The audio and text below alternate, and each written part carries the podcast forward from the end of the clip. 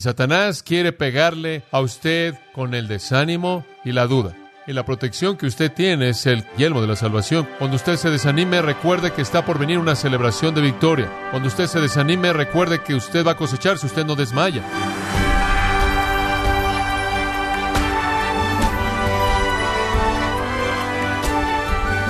Sea usted bienvenido a esta edición de Gracia a vosotros con el pastor John MacArthur. Les habla su anfitrión Miguel Contreras para comentarle que así como los vendedores tienen técnicas para hacernos comprar y gastar nuestro dinero, Satanás tiene una técnica para hacernos caer en pecado. ¿Sabe usted, estimado oyente, en qué consiste esa técnica? John MacArthur nos la explica a detalle, proporcionándonos principios bíblicos para superar esas estratagemas, parte de la serie la armadura del creyente en gracia a vosotros. El casco de la salvación no es algo que tiene que ver con el pasado, no es algo que ni siquiera tiene que ver con el presente en un sentido, es algo que tiene que ver con el futuro. Es algo que tiene que ver con el futuro. Y eso es lo que él está diciendo. Usted puede estar seguro de su salvación en el futuro. Y eso se convierte en una protección en contra de la espada grande que Satanás usa. Le dije la última vez que él tiene una espada grande, ancha, una ronfalla, la palabra griega, y tiene dos orillas. Una orilla es el desánimo, la otra orilla es la duda. Y Satanás quiere pegarle a usted con el desánimo y la duda. Y la protección que usted tiene es el casco de la salvación, el yelmo de la salvación. Cuando usted se desanime, recuerde que está por venir un día glorioso. Cuando usted se desanime, recuerde que está por venir una celebración de victoria. Cuando usted se desanime y quiere cansarse en hacer el bien, recuerde que usted va a cosechar si usted no desmaya. Recuerde que algún día va a haber una recompensa. Recuerde que va a venir un día de coronación. Algún día Jesús va a enfrentarlo a usted y le va a decir, bien, buen siervo y fiel. Y recuerde que ese día está por venir. Y cuando Satanás quiere pegarle con el desánimo porque la batalla lo cansa, porque usted se cansa, porque la lucha es interminable, recuerde que viene un día de victoria. Hay una meta final, hay una pistola al final el reloj se va a acabar y vamos a estar cara a cara con Jesucristo en ese momento glorioso. Y entonces, así es el casco de la salvación, confianza en el futuro. Como Pablo lo llama en 1 Tesalonicenses 5, el yelmo de la esperanza de la salvación, pero el casco en el futuro nos da la fortaleza para continuar en el presente. Nos da la fortaleza para continuar en el presente, aun cuando las cosas se ponen difíciles. Hay una meta final, hay una recompensa gloriosa, hay un fin en mente, viene un día de coronación, va a haber un momento en el que dejemos este velo de lágrimas, y entremos en la presencia de Jesucristo y nuestra carne se echa a un lado y ya no habrá más pecado y no habrá más lucha y no habrá más guerra y no habrá más batalla. Viviremos en un universo glorioso nuevo. Está por venir y va a ser disfrutado de manera plena en base al nivel más elevado de compromiso ahora. Entonces, lo que estamos diciendo es que cuando Satanás quiere afectarle a usted con desánimo en la batalla, reconozca que viene un día de victoria y no se rinda. Habiendo hecho todo, esté firme. Si no hubiera un elemento futuro de la salvación, las otras dos partes no tendrían sentido. Si yo fui salvo y estuviera siendo salvo, pero no hay futuro, ¿por qué debería estar haciendo esto? ¿Por qué debo pelear tan duro si no hay futuro? Si no hay esperanza de una plenitud y un elemento final de salvación, ¿por qué hace todo este esfuerzo? Permítame ilustrarle esto en 1 Corintios 15, 32. 1 Corintios 15, 32. Y esto es muy apto a partir de la experiencia de Pablo. Y Pablo dice en este versículo, 1 Corintios 15:32, sí, según los hombres, o estrictamente de una manera humana, he peleado con bestias en Éfeso. ¿De qué me sirve si los muertos no resucitan? Comamos y bebamos porque mañana moriremos. Escuche, si no hay futuro en esto, olvídelo.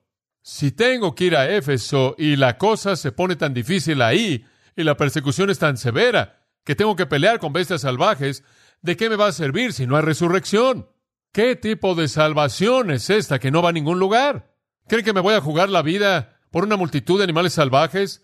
¿Creen que voy a confrontar a una multitud de paganos hostiles con el Evangelio de Cristo si no hay resurrección, si no hay elemento futuro de salvación? Yo me rendiría en este momento, aventaría la toalla y me iría.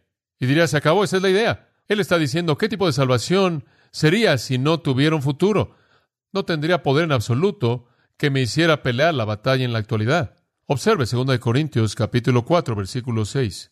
Porque Dios que mandó que de las tinieblas resplandeciese la luz es el que resplandeció en nuestros corazones para iluminación del conocimiento de la gloria de Dios en la faz de Jesucristo. Ahora lo que ese versículo significa es que Dios nos ha hecho luces en el mundo. Dios ha colocado a Cristo en nuestros corazones para radiarlo al mundo. Y por lo tanto, versículo 7, tenemos este tesoro. ¿Cuál es el tesoro? Es la luz de Dios, la luz de Cristo en nuestras vidas. Tenemos estos vasos de barro, estos cuerpos. Y la excelencia del poder es de Dios, no de nosotros. Tenemos poder divino en la morada de Cristo. ¿Y qué sucede? Muy bien. Llevamos a Cristo al mundo. Tenemos el poder y la luz está ahí. Salimos. ¿Y cuáles son los resultados? Versículo 8. Estamos atribulados en todo, mas no angustiados, en apuros, mas no desesperados, perseguidos, mas no desamparados, derribados, pero no destruidos, llevando en el cuerpo siempre por todas partes la muerte de Jesús. Versículo 11, porque nosotros que vivimos siempre estamos entregados a muerte por causa de Jesús. Ahora vea eso, él dice, así es como debemos ministrar por Cristo. Una gran carrera en que entrar, ¿verdad? A donde quiera que vamos. Hay aflicción, estamos derribados, llevando en nuestro cuerpo la muerte del Señor, siempre al filo de la muerte. Alguien quiere quitarnos la vida. Así es como vivimos, día tras día, día tras día, confrontando un mundo hostil, impío. Podría decir, bueno, bueno, ¿por qué te molestas, Pablo? ¿Por qué te molestas? Versículo 14 te dice, ¿por qué se molesta? Sabiendo que el que resucitó al Señor Jesús, a nosotros también nos resucitará con Jesús y nos presentará juntamente con vosotros. Ahora escuche, lo que sostuvo a Pablo en el nivel de compromiso que tuvo fue que algún día él será resucitado a la gloria con Cristo. ¿Se da cuenta? De tal manera que la dimensión futura de la salvación se convierte en una fuerza poderosa al vivir la vida ahora. Oiga, ¿sabe una cosa? Voy a estar cara a cara con Jesucristo algún día. Voy a estar cara a cara con un registro de lo que he hecho para servirle. Y lo amo lo suficiente, tengo suficiente deseo como para conocer la plenitud de la vida eterna y todo lo que puede darme, como para que yo entregue todo lo que puedo dar mientras que Dios me dé aliento en este pequeño respiro de lágrimas, en esta pequeña vida que es solo neblina que aparece por un poco de tiempo y se desvanece. Quiero aprovechar al máximo estos pocos años para que pueda experimentar la plenitud de la glorificación en la eternidad con Cristo para siempre. Y la razón por la que no quiero cansarme en hacer el bien es porque sé que cosecharé una recompensa gloriosa si no desmayo aquí. Ese es el casco de la salvación. Entonces, cuando Satanás viene en contra de mí, quiere desanimarme y me dice, ¿por qué no dejas de predicar por un tiempo y descansas? Tómate un tiempo de descanso. Oh, no, no le des tanto tiempo al estudio. Simplemente piensa en algunas cosas, cuéntales historias simpáticas, anécdotas. No se van a dar cuenta de la diferencia. Simplemente disfrútalo. Y a veces me aflige las cosas en las que inclusive yo trabajo duro y Satanás dice, oh, es muy desalentador en el ministerio, la gente no te valora, tú sabes, la iglesia no es como quieres que sea, o no está haciendo las cosas que tú quieres que haga. Simplemente date por vencido y usted aguanta ahí porque usted sabe que el día de coronación está por venir. Usted sabe que el día de rendición de cuentas está por venir. Usted sabe que ese día, cuando usted va a ser como Jesucristo, está por venir y usted hace su máximo esfuerzo porque es una certeza que ese día está por venir. Eso es lo que movió a Pablo, eso es lo que debe motivarnos. Él dijo, he peleado la buena batalla, he terminado la carrera, he guardado la fe. ¿Por qué, Pablo? Porque me espera una corona de justicia, la cual el Señor, el juez justo, me dará a mí, y no solo a mí, sino también a los que aman su venida. Y lo hago porque sé lo que está por venir. Y entonces cuando Satanás viene con la espada de desánimo y la orilla del desánimo en contra de nuestras vidas, nos aferramos y estamos protegidos por la confianza de que la salvación que Dios prometió va a cumplirse. Hay una segunda cosa, y es que Satanás tiene otra orilla en su espada. No es desánimo, es duda. Y quizás la duda es el desánimo definitivo. ¿Sabe usted que Satanás quiere que dude de su salvación? Bueno, realmente es bueno en eso. La mayoría de la gente sufre de eso en algún punto de su vida cristiana al principio. Ahora, si usted crece en el Señor y llega al punto en el que quizás ya no duda, ninguno de nosotros es totalmente invulnerable a las tentaciones de Satanás en ese punto. Pero Satanás quiere venir después de que usted acaba de hacer algo que es pecaminoso y decir, usted, tú no eres cristiano, no podrás ser cristiano, ¿por qué el Señor te va a salvar? ¿No eres lo suficientemente bueno? ¿No mereces ser salvo? ¿Cómo sabes que realmente lo tomaste en serio cuando lo hiciste? Más vale que vuelvas a intentar a ver si funciona mejor. Satanás realmente ataca a la gente en esa área. Ya hay personas, como usted sabe, que van a ciertas iglesias que enseñan que usted puede perder su salvación. Viven constantemente en el temor de que vives en la seguridad eterna. En un sentido, eso es lo que la Biblia está diciendo aquí. En lo que yo no creo es en la inseguridad eterna. Pero hay algunas personas que viven en eso todo el tiempo. Simplemente viven en un estado constante de inseguridad. Y a unas personas se les dice, nunca vas a saber si eres salvo hasta que enfrentes al Señor. ¿O se puede imaginar vivir así? Toda su vida pensando, ¿voy a llegar o no voy a llegar? ¿O te estás acercando, ¿voy a llegar o no? ¡Qué existencia tan horrible! Eso no sería nada de estas cosas os he escrito para que vuestro gozo sea cumplido. Usted tendría que decir que el Nuevo Testamento diría estas cosas os he escrito para que seas miserable. No podría ser feliz sabiendo que esto es como una adivinanza. Después hay otras personas que creen que cada vez que usted peca, usted pierde su salvación. Nunca olvidaré el hombre en la televisión, en el canal 40. Se le hicieron unas preguntas y alguien llamó y le dijo, si pecas siendo cristiano y se te olvida confesarlo antes del rapto, pecas, el rapto viene y no has tenido tiempo para confesar, ¿qué pasa? Él dijo, te vas al infierno. Ahora, ¿se puede imaginar vivir con ese tipo de temor? Satanás quiere que tengamos temor de que no tenemos salvación. Él quiere que dudemos de la salvación. ¿Sabe por qué? Porque Él quiere que dudemos de la promesa de Dios. Él quiere que creamos que Dios no guarda su palabra. Él quiere que creamos que la salvación no es para siempre, que Dios no puede sostenernos. Él quiere que neguemos el poder de Dios, que neguemos el recurso de Dios, que neguemos que Dios puede sostenernos, que neguemos que Dios habla la verdad. Y todas estas cosas son negaciones simples de eso. Y entonces Satanás viene contra nosotros, nos hace dudar. ¿Cómo reaccionamos a eso? El casco de la salvación es que si usted tiene una salvación pasada, hermano o hermana, si usted tiene una salvación pasada, usted tiene una futura, ¿verdad? Porque no hay otro tipo de salvación visto en la Biblia. ¿Se da cuenta? No hay otro tipo. Pero la totalidad de lo que incluye justificación, santificación, glorificación, a quien Él llamó, Él justificó, a quien Él justificó, Él glorificó, y no hay nadie que se pierde.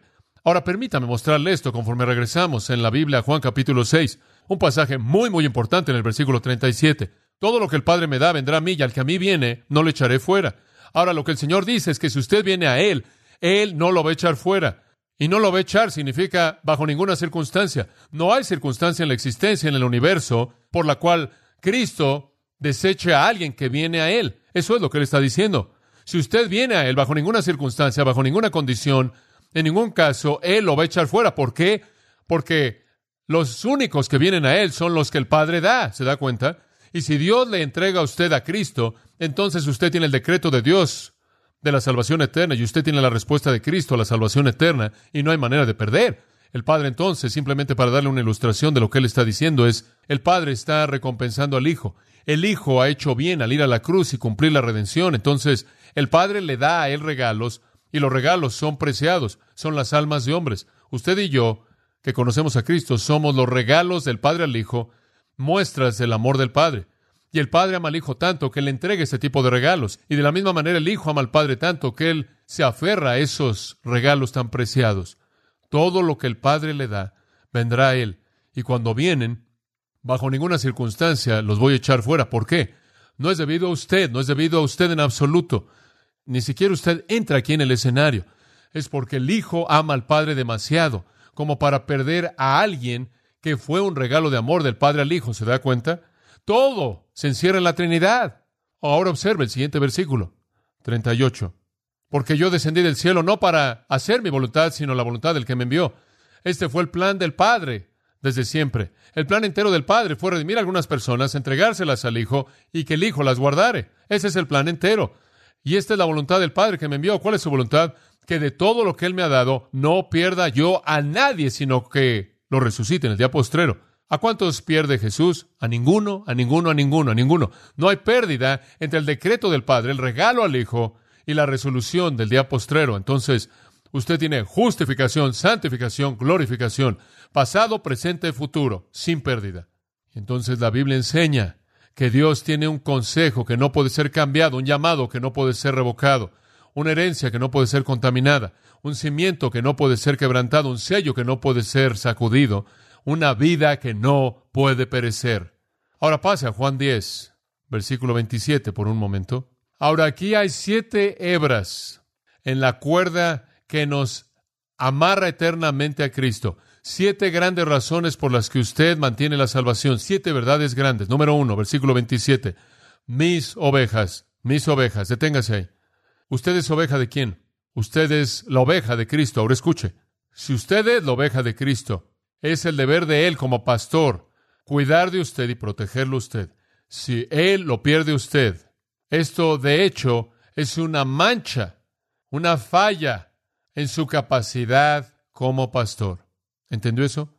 Si usted es su oveja y el pastor debe cuidar de las ovejas, entonces el hecho de que alguien se pierda refleja la virtud y calidad del pastor. Hay una segunda hebra que nos amarra o liga a Cristo. Mis ovejas oyen mi voz. y yo las conozco y me siguen. Escuche, siguen a Cristo. Sus ovejas, sin excepción alguna, no van a escuchar extraños, solo lo escuchan a Él. Los cristianos verdaderos entonces son guardados por el poder del gran pastor. Esa es la hebra número uno. En segundo lugar, seguirán. Eso es lo que Él dice. Seguirán. Pueden tropezar en pecado, pero estarán ahí. En tercer lugar, yo les doy, versículo 28, vida eterna. Ahora, la vida eterna dura cuánto tiempo? Para siempre. Es vida eterna. Para hablar de ella como terminable es una contradicción en términos. La vida eterna es eterna. Entonces estamos seguros por la naturaleza del pastor. Estamos seguros por la naturaleza del pastor conforme siguen. Estamos seguros por la definición misma del regalo de la vida eterna. Es para siempre. Además, es un regalo. Y yo les doy vida eterna. Usted no hizo nada para ganársela. Usted no puede hacer nada para guardarles un regalo. En quinto lugar, otra hebra que nos mantiene seguros con Cristo es que Él dice, y nunca perecerán. Si un cristiano llegara a perecer, entonces Cristo no dijo la verdad. Si Cristo no dijo la verdad, entonces deshágase de su Biblia, olvídese del cristianismo, todo está mal. Además dice, y ninguno puede sacarlos de la mano de mi Padre. No hay poder en el universo que sea más fuerte que Dios. Y si Dios quiere mantenernos seguros, así va a ser. Nadie puede sacarnos de la mano del Padre. Y además él añade, versículo 29, mi Padre que me las dio es mayor que todos. Y nadie puede sacarlos de la mano de mi Padre. Observa el versículo 28, él dice mi mano, en el versículo 29 la mano de mi Padre. Protección doble. Ahora, lo que estoy tratando de mostrarle en estos dos pasajes en Juan es que Jesús mismo, por sus propias palabras, confirma el hecho de que una salvación pasada incluye una futura también. La vida eterna es simplemente eso. Nunca perecen, nunca fallan, nunca pierden ninguna de ellas. Así es como Jesús habló de eso. No es sorprendente que cuando usted llega a Romanos 8, versículo 38, el apóstol Pablo dice, por lo cual estoy persuadido de que ni la muerte, ni la vida, ni los ángeles, ni principados, ni potestades, ni lo presente, ni lo porvenir, ni lo alto, ni lo profundo, ni ninguna otra cosa creada nos podrá separar del amor de Dios que es en Cristo Jesús, nuestro Señor. Pablo está diciendo, no hay nada en el universo ahora o en el futuro que jamás pueda separar un creyente de Cristo. En Filipenses capítulo 1 versículo 6 dice, estando persuadido de esto, que el que comenzó en vosotros la buena obra, esa es la parte pasada de la salvación, Él la comenzó, la perfeccionará, ese es el presente, hasta el día de Jesucristo, ese es el futuro. Los tres elementos de la salvación se encuentran en el mismo versículo. Y quiero cerrar al pedirle que me acompañe al libro de Judas, el penúltimo libro en el Nuevo Testamento. Permítame tan solo decir esto a manera de perspectiva general de Judas. El libro de Judas trata con la apostasía o una partida de la fe. Está preocupado primordialmente con la naturaleza vil de los falsos profetas y los maestros falsos. Habla en el versículo 4 de ciertas personas que se han infiltrado, básicamente ordenados para la condenación, hombres impíos, que han convertido la gracia de Dios en lujuria. Habla de soñadores sucios en el versículo 8, habla de profetas que profetizan por motivos de avaricia en el versículo 11, estas manchas, llamados manchas en el versículo 12, nubes sin agua, árboles sin fruto, doblemente muertos, arrancados por las raíces, olas salvajes del mar, estrellas errantes, para quienes está reservada la oscuridad de las tinieblas para siempre, murmuradores, quejumbrosos y simplemente seres impíos, sensuales, horrendos. Estos son los apóstatas. Y aquí está este pequeño grupo de cristianos, por así decirlo, en medio de una edad apóstata, no diferente de nosotros en la actualidad. El concepto aquí es que en medio de la enseñanza falsa, vil, mala, la corrupción de la iglesia, la corrupción del cimiento, por así decirlo, hay un pequeño grupo de creyentes que podría estar pensando, hombre, realmente a lo mejor nos va a arrastrar esto, ¿qué nos va a pasar? Ven que todo va hacia abajo, como nuestra sociedad, liberalismo, ortodoxia y toda la basura que se promueve en el nombre del cristianismo parece estarse vendiendo por todos lados y nosotros decimos, ¿qué hay de nosotros? ¿Vamos a ser arrastrados por esto? Y entonces al principio de Judas, versículo 1, y al final de Judas, versículos 24 y 25, Judas reitera el hecho de que no tenemos que temer. No importa qué tan malo se ponga o qué tan mal esté el mundo que nos rodea, Judas, siervo de Jesucristo, hermano de Jacobo, a los llamados, santificados en Dios Padre y guardados en Jesucristo. Mejor traducido, guardados por Jesucristo en el caso dativo. Él dice, en medio de toda la corrupción que los rodea, han sido apartados por Dios y guardados por Jesucristo. Tereo es el verbo griego. Significa guardar, velar, mantener y preservar. Inclusive se ha usado fuera de la Biblia para hablar de algo que es garantizado. Cuando usted fue salvado, a usted se le dio una garantía. La Biblia habla del hecho de que se nos ha dado las arras del Espíritu. Y las arras significa un anillo de compromiso, un enganche, una garantía. Cuando usted fue salvo, Dios le dio a usted el Espíritu Santo como una garantía de que algún día usted será glorificado en la presencia de Dios, inclusive en los tiempos más difíciles. ¿Sabe una cosa? Jesús oró, Padre, oro porque los guardes a los que me has dado, que los guardes del maligno. En Juan 17, 11 y 15, la oración de Jesús será respondida. El Padre guardará al creyente. Y eso es lo que Él está diciendo aquí. No solo son santificados, sino que son guardados por Jesucristo. Ese es el casco de la salvación. No necesita escuchar las dudas de Satanás. Oh, más vale que te asegures de que eres un cristiano para comenzar. Si usted está tambaleándose en ese punto, no puede tener ninguna confianza. Si usted no tiene confianza alguna, número uno, quizás no sea cristiano en absoluto, pero número dos, quizás sea un cristiano que está siendo atacado severamente por Satanás y más vale que se ponga el casco de la salvación. Pase al versículo 24 de Judas. Y aquí está lo mismo de nuevo, nada más que con mayor detalle. Y aquel que es poderoso para guardaros sin caída. ¿No es eso maravilloso? La palabra poderoso es un homeo, poder. Él es lo suficientemente poderoso como para guardarlo de caer. No es nada más que Cristo no quiere que caiga, sino que Él tiene la capacidad de prevenirlo. ¿Se da cuenta? Él tiene la capacidad de prevenirlo y Él es poderoso para presentarlo sin mancha a momos, sin mancha. Y por cierto, momos se usa en 1 Pedro 1, 18 y 19 para referirse a Cristo. Él puede guardarlo de que usted tropiece guardarlo de caer y presentarlo tan puro como Cristo es puro algún día en la presencia de Dios Padre. Ese es el poder protector de Cristo. Es una seguridad tremenda, tremenda. Y la palabra aquí que está hablando de, de presentarlo no es tereo, la misma que la primera de guardarlo, sino que es fulazo, lo cual significa seguro en medio de un ataque. Entonces, sin importar lo que todas las huestes del infierno le hagan a usted, Cristo es lo suficientemente poderoso como para guardarlo y presentarlo a momos tan irreprensible como Jesucristo en la presencia de Dios. No es sorprendente que el salmista dijo con confianza, ciertamente el bien y la misericordia me seguirán todos los días de mi vida, y lo sabía. Y en últimas moraré, ¿en dónde? En la casa de Jehová para siempre, todos los días. Como puede ver, él sabía que la salvación que Dios le dio era una salvación pasada, presente y futura. Ciertamente, él dijo, el bien y la misericordia me seguirán todos los días de mi vida, y en últimas moraré en la casa de Jehová todos los días. En 1 Tesalonicenses, capítulo 5, versículo 23, Pablo dice, en una bendición gloriosa el mismo Dios de paz os santifique por completo, y todo vuestro espíritu, alma y cuerpo sean guardados irreprensibles hasta la venida de nuestro Señor Jesucristo. Y me encanta esto. Fiel es el que os llama el cual también lo hará. Qué cosa tan grande, tan maravillosa. Pablo dice en esta gran bendición, preservados, irreprensibles y fieles el que os llama, el cual también lo hará.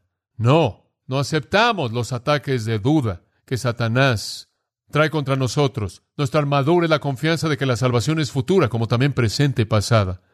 Y Cristo nos sostiene en el poder de su propia mano. En Hebreos 6, 16 al 19. La Biblia dice que hay dos cosas, dos cosas inmutables, dos cosas incambiables. La promesa de Cristo y el juramento de Cristo, que anclan el alma del creyente para siempre. Hebreos 6, 16 al 19. Y entonces es esa confianza que nos hace defendernos en contra de los ataques de Satanás. Amados, cuando Él venga con desánimo, cuando Él venga con duda, recuerda con certeza que está por venir un día de gloria, está por venir un día de victoria, pelea la buena batalla, ten confianza en la salvación que Dios le dio a usted y sepa que usted estará ahí para el día de la coronación. Y el himno maravilloso, el cimiento de la iglesia, el escritor dice, en medio de la tribulación y la aflicción y el tumulto de sus guerras, ella espera la consumación de la paz para siempre con la visión gloriosa de sus ojos anhelantes, hasta que sea entonces bendecida y la gran iglesia victoriosa se vuelva la iglesia descansando. Algún día vendrá descanso, pero no ahora. Estamos en la batalla, tenemos que pelear en la batalla. El descanso viene más adelante cuando la victoria haya sido nuestra. Otro himno, y usted lo conoce bien, dice, Estad por Cristo firmes, estad por Cristo firmes. La lucha no será larga. En el día de hoy hay ruido de batalla. Al siguiente día la canción victoriosa. Aquel que venciere la corona de vida será suya, el Rey de Gloria, con él reinará eternamente. Y termino con las palabras de Juan Bunyan. Ningún enemigo puede atemorizar su espíritu. Él sabe que al final la vida él heredará. Él no teme lo que los hombres dicen. Él día y noche para ser un soldado. El querido Juan Bunyan fue arrojado a la cárcel de Bedford y fue ahí en donde él determinó que él pelearía y nunca se cansaría. Él no sentiría los golpes del desánimo y la duda y en esa época en la cárcel, él miró hacia adelante hacia el día cuando estará con Jesucristo. Y en la peor de las circunstancias, él produjo lo más grandioso que jamás produjo en su vida, el progreso del peregrino. No se rinda, no deje que Satanás lo haga víctima del desánimo y la duda porque usted va a ganar al final. Mantenga el casco puesto.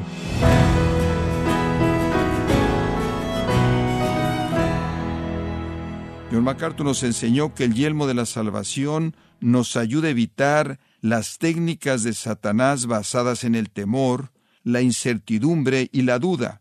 Parte de la serie La armadura del creyente, en gracia a vosotros. Estimado oyente, le invitamos a escuchar en vivo y en español, cada día martes a las 11 de la mañana, hora de Los Ángeles, durante las clases de otoño y primavera, los sermones predicados en la capilla de The Master Seminary, seminario donde el pastor John MacArthur es rector emérito. Para ello visite tms.edu barra es enlace recursos capilla en vivo. Recuerde los martes a las 11 de la mañana, hora de Los Ángeles, en la página tms.edu barra es y enlace recursos predicaciones en vivo de la capilla de The Master Seminary en español. Y también recuerde que puede descargar todos los sermones de esta serie, La armadura del creyente, así como todos aquellos que he escuchado en días, semanas o meses anteriores, en gracia.org. Si tiene alguna pregunta o desea conocer más de nuestro ministerio, como son todos los libros del pastor John MacArthur en español, o los sermones en CD, que también usted puede adquirir, escríbanos y por favor mencione la estación de radio por medio de la cual usted nos escucha en gracia a vosotros. Es importante conocer no solo el país y ciudad de donde usted nos escucha, sino también la radio. Para quienes contactan nuestro ministerio por primera vez, pueden solicitar una copia del mensaje de promoción sin costo alguno, un mensaje por oyente únicamente. Si usted vive en los Estados Unidos o Puerto Rico, escríbanos a Gracia Vosotros, P.O. Box 4000, Panorama City, California 91412. O puede escribirnos a través del siguiente correo electrónico radio arroba gracia.org. Esto ha sido todo y en nombre de John MacArthur y del personal de este organismo, queremos darle las gracias por su tiempo y sintonía, invitándole para que nos acompañe en la próxima edición y juntos desatar la verdad de Dios un versículo a la vez, aquí en Gracia a Vosotros.